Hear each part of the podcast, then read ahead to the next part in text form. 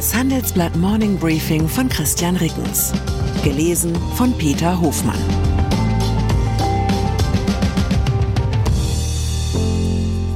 Guten Morgen allerseits. Heute ist Donnerstag, der 16. November. Und das sind unsere Themen.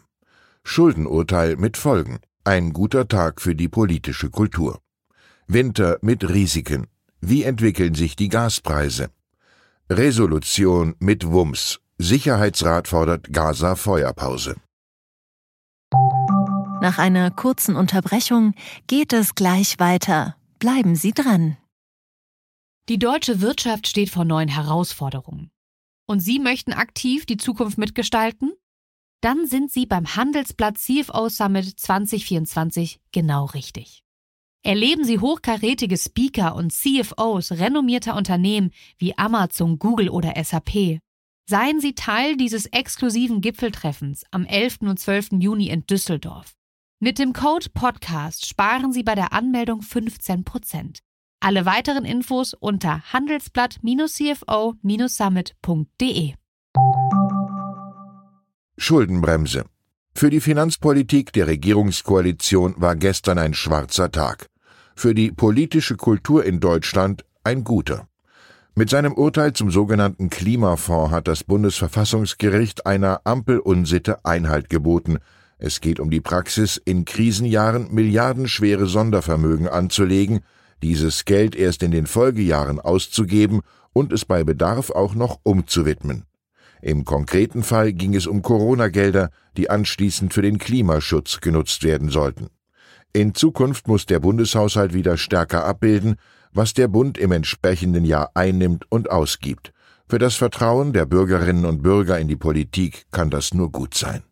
Aber leben wir fortan unter der Knute der Schuldenbremse, wenn wir die Begrenzung der Neuverschuldung im Grundgesetz nicht schleunigst schleifen? Die parawissenschaftlichen Vorfeldtruppen der Ampel wollen uns das zwar glauben machen, doch tatsächlich erlaubt die Schuldenbremse großzügige Ausnahmeregeln für Wirtschaftskrisen, Naturkatastrophen und sonstige Notsituationen. Deutschland führt in der Ukraine faktisch einen Stellvertreterkrieg mit Russland, muss seinen wichtigen Energieträger Pipeline-Gas ersetzen und zugleich international bindende Klimaschutzverpflichtungen erfüllen. Begründungen, mit denen sich auch 2024 die Schuldenbremse aussetzen ließe, gibt es genug. Allerdings muss die Bundesregierung das dann auch aufs Neue politisch begründen. Was die Ampel in Zukunft nicht mehr kann, sich in einem Jahr auf Vorrat mit Kreditermächtigungen vollzusaugen, um sich dann im nächsten Jahr für einen ausgeglichenen Haushalt feiern zu lassen. Gaspreise. Wo wir gerade schon bei der Gasversorgung waren, der Preis für Erdgas ist innerhalb eines Monats um rund 15 Prozent gesunken von über 56 Dollar pro Megawattstunde auf knapp 47 Dollar. Doch einen Grund zur Entwarnung für deutsche Gaskunden sieht Handelsblatt Rohstoffexpertin Judith Henke darin nur bedingt. Der Gaspreis könnte auch in diesem Winter kurzfristig deutlich steigen. Die vier Risikofaktoren aus ihrer Sicht Erstens die nach wie vor volatile Belieferung Deutschlands mit Flüssiggas. Zweitens die begrenzten Gasspeicher in Deutschland, die nicht auf einen ungewöhnlich kalten Winter ausgerichtet sind. Drittens der höhere Verbrauch gegenüber 2022, als die Republik noch fleißig Gas gespart hat. Und viertens mögliche Produktionsausfälle im Nahen Osten durch eine Ausweitung des Gazakriegs. UN zu diesem Krieg im Gazastreifen hat der Weltsicherheitsrat gestern eine Resolution mit der Forderung nach tagelangen Feuerpausen angenommen. Nach langem Ringen einigte sich das mächtigste Gremium der UN am Mittwoch in New York auf den gemeinsamen Beschluss. Die USA verzichteten auf ein Veto und enthielten sich genauso wie Russland und Großbritannien. Zwölf der insgesamt 15 Mitgliedstaaten stimmten für den Text. Resolutionen des Sicherheitsrats sind im Gegensatz zu jenen der UN-Vollversammlung völkerrechtlich bindend.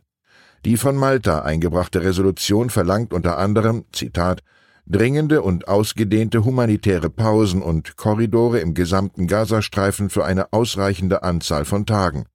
So soll humanitäre Hilfe gewährleistet werden. Es ist aber nicht die Rede von einem formalen Waffenstillstand.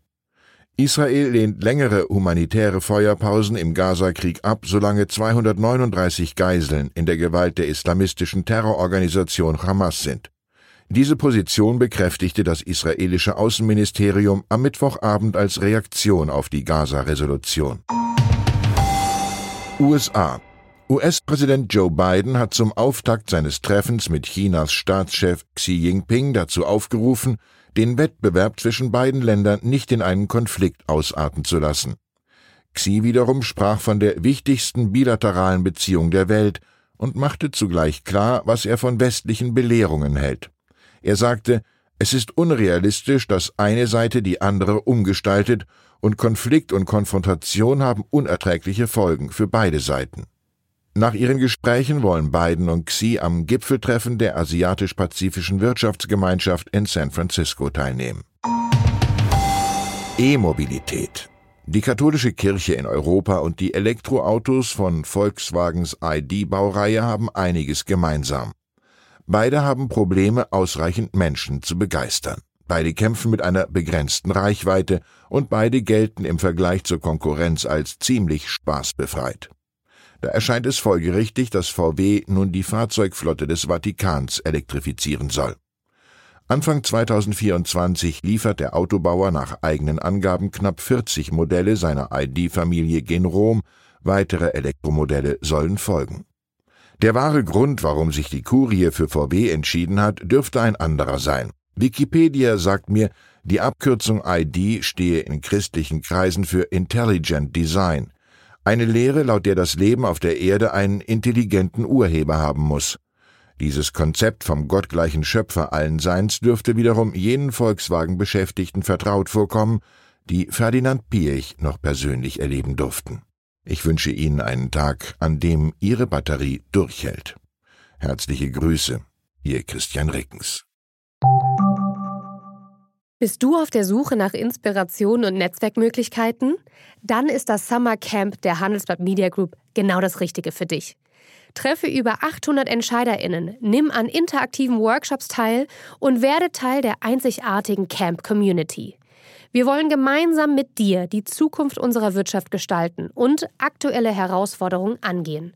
Erfahre mehr und sichere dir noch heute dein Ticket auf hmg-summercamp.de.